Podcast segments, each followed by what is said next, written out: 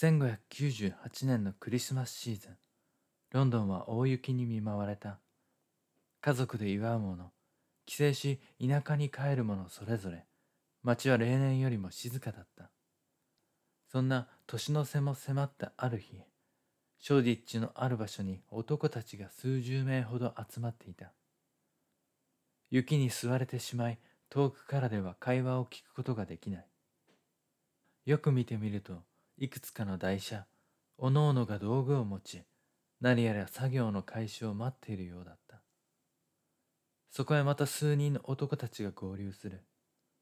その中の一人がつくや否や声をかけた。よし全員揃ったか。早速指示を出す。第一弾の作業は今日中に終わらせる。いいな。号令とともに男たちは迅速に準備へ取り掛かった。遡ること2ヶ月前秋の感謝祭の終わりに劇場と劇団の運営を担っていたカスバードは現状打開に苦慮し父の頃から付き合いのあった大工のピーター・ストリートに相談を持ちかけた。劇団の今を築いた本拠地そのシアターが土地関連の問題から使用できなくなってしばらく経つ。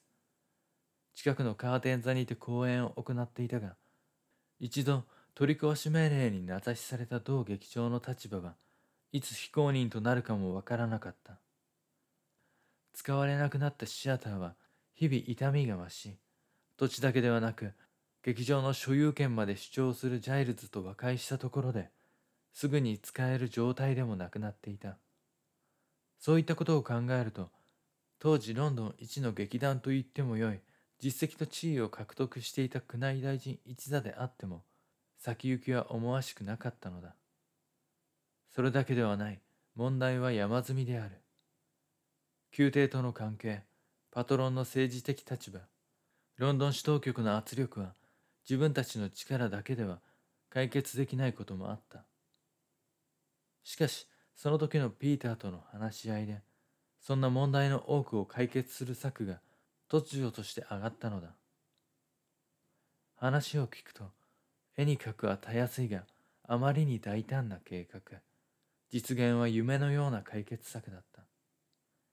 それでも唯一の解決策にかけて宮内大臣一座は秋の祭りの後冬を目前に運営の方で計画を練りつつ新作のエドワード5世を上演した。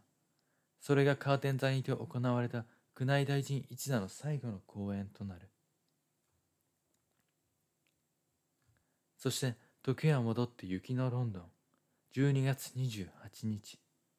男たちが集まっていたのはどこかというとシアター座前であった。できる限り急ぎで可能ならば作業の9割は今日中に終わらせる。いいな。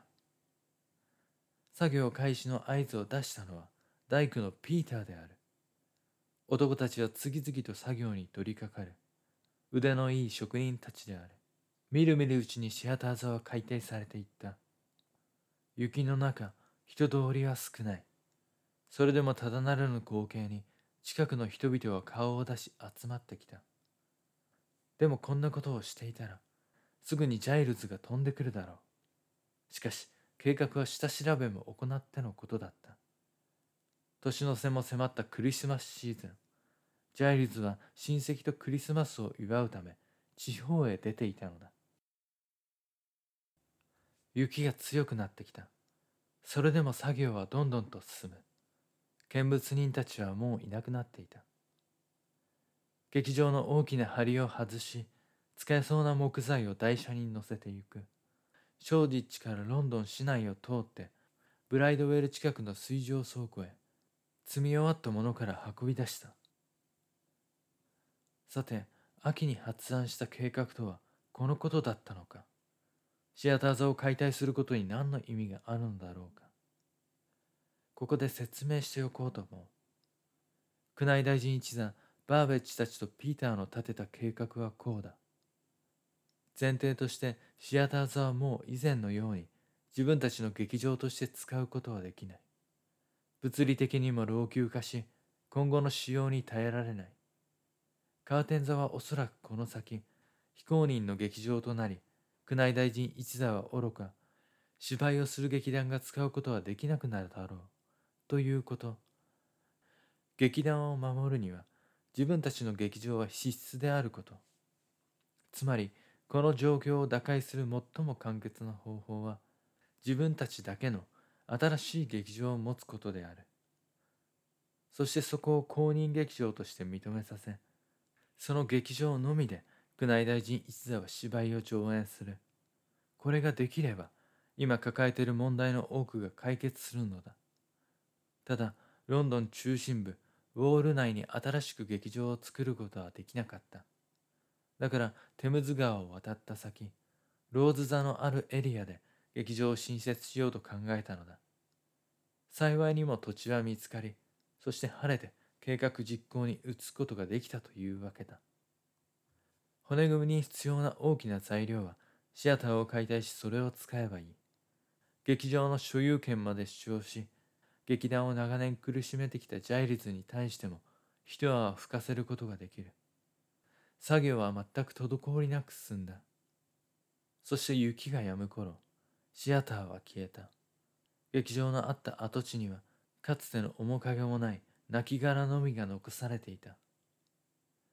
年が明けてサザーク地区での新劇場建設も瞬く間に着手されたこの大胆なプロジェクトを耳にし頭を悩ませる者もいたローズ座の支配人ヘンズローである新劇場建設予定地はローズ座から徒歩5分と離れていない場所にあったため徒歩圏内にロンドン1、2を争う2つの劇団の拠点が存在することになる。これからさらなる客の奪い合いが予想されたのだ。海軍大臣一座も、その人気と名声は演劇界を二分していたから恐れることはなかったが、ヘンズローはそうではなかった。近年の客足の思わしくなさ、宮内大臣一座以上に近年訪れた業界内の災難による資金繰りの悪化新しい芝居に対応が難しくなってきた劇場の施設場合によってはサザーク地区の天下を明け渡す覚悟を持たなければならないとそう覚悟していたのだ。ただローズ座海軍大臣一座にとって宮内大臣一座は競争相手であるが敵ではない。過去互いに助け合って生き延びてきた。宮内大臣一座の今後をかけた大胆な行動は見習うべき英断であり、ヘンズローにとっては不安と裏腹にある種希望を感じる出来事でもあった。さて、話によると、新劇場完成とオープンは1599年春以降となるらしい。それまで新劇場の公演のため、芝居の制作や今後のスケジュールなどが慎重に練られていった。そんな中、宮内大臣一座の中でも様々な動きがあった。昨年から作家のウィリアムは何やら新しい役者を発掘するために動いていたようだった。その中で親交を深めていったのが、逮捕されてから音沙汰のないベンジャミンの紹介で知り合った役者ロバート・アルミンである。アルミンの演劇論、特にこれからの芝居においての道家の立ち位置と役割の解釈はウィリアムが思い描いていたものと多くが一致していたつまり古き良きダンスやコミカルな動きアドリブなどで場を沸かせたり笑いを取るための存在は芝居の中では道家とは呼ばないということである。彼らの描く道家の役割とはそういったものではないと。ウィリアムはアルミンと会い話をするたびにこれから自身が書いていく芝居にはなくてはならない考え方を持った人物だと思うようになったようだ。ここ12年構想を練ってきた物語の最後のピースを埋めるのは新しい解釈のもと生まれた道家の存在であると。そして劇団はウィリアムの強い要望もあってアルミンの採用を本格的に検討し始めた。そしてその後新作の草案は劇場内で皆に披露された。元ネタは過去ストレンジ教一座で上演したことのある芝居だったが新解釈で再構成され内容は申し分ない。今までのウィリアムの作品より一つ新しい。これまでにないものだった。ちなみにタイトルはというと「ハムレット」という芝居である。こういった新しい作品挑戦が人や組織を次のステップに進ませるのだ。新劇場と合わせて劇団もさらなる進化を遂げるきっかけとなる。ただ進化という歓迎すべき光は同時に影を生む。進化とはそうそれにそぐわない旧来のものをそぎ落とすということでもあるのだ。新劇場建設中から劇団のメンバーは劇場に足を運びこれからについて話し合ったり新しい演出などについてアイデアを出し合った。劇団のパトロンが変わろうとも中核のメンバーは今までこのメンツでやってきた。メンバーたちは皆期待に胸を膨らませ新鮮な気持ちで芝居に打ち込むことができる。運営も以前のような問題に頭を悩ませることもない。テムズ川南リバティと呼ばれる場所の名前と同じく自由に新しいものを。そんな芝居を世界に轟かせるほど大きくなろう。そう決意して劇場はグローブ座と名付けることにした。劇場完成前から話題を集め今後の展開も明るいもののように思えた。建設途中の舞台に立つメンバーたち。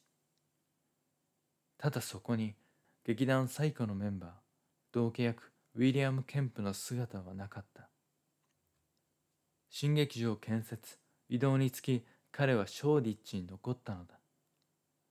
演劇が劇団が新しいステージに移ろうとしていたのなら彼自身も変化を受け入れ順応することはできたかもしれない。ただ、同契約にそれは難しかった。今まで培ったその芸と人生を捨て、変わらなければ同劇団では居場所はなかったのだ。ケンプにはそれができなかった。自分自身を、その過去を捨てることなど、古いもの、もう終わってしまうものだとしても、彼にとってはそれが全てだったからだ。進化に対応することができないものは過去に残るしかない。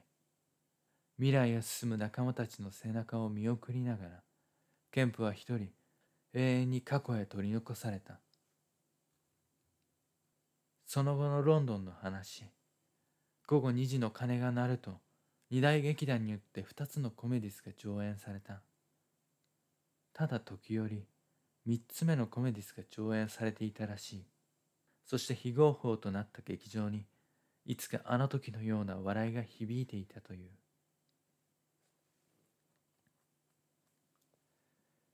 はい今回もご視聴くださりありがとうございます。更新に時間が空いて申し訳ございません。今回は最後に少しコメントを残させてください。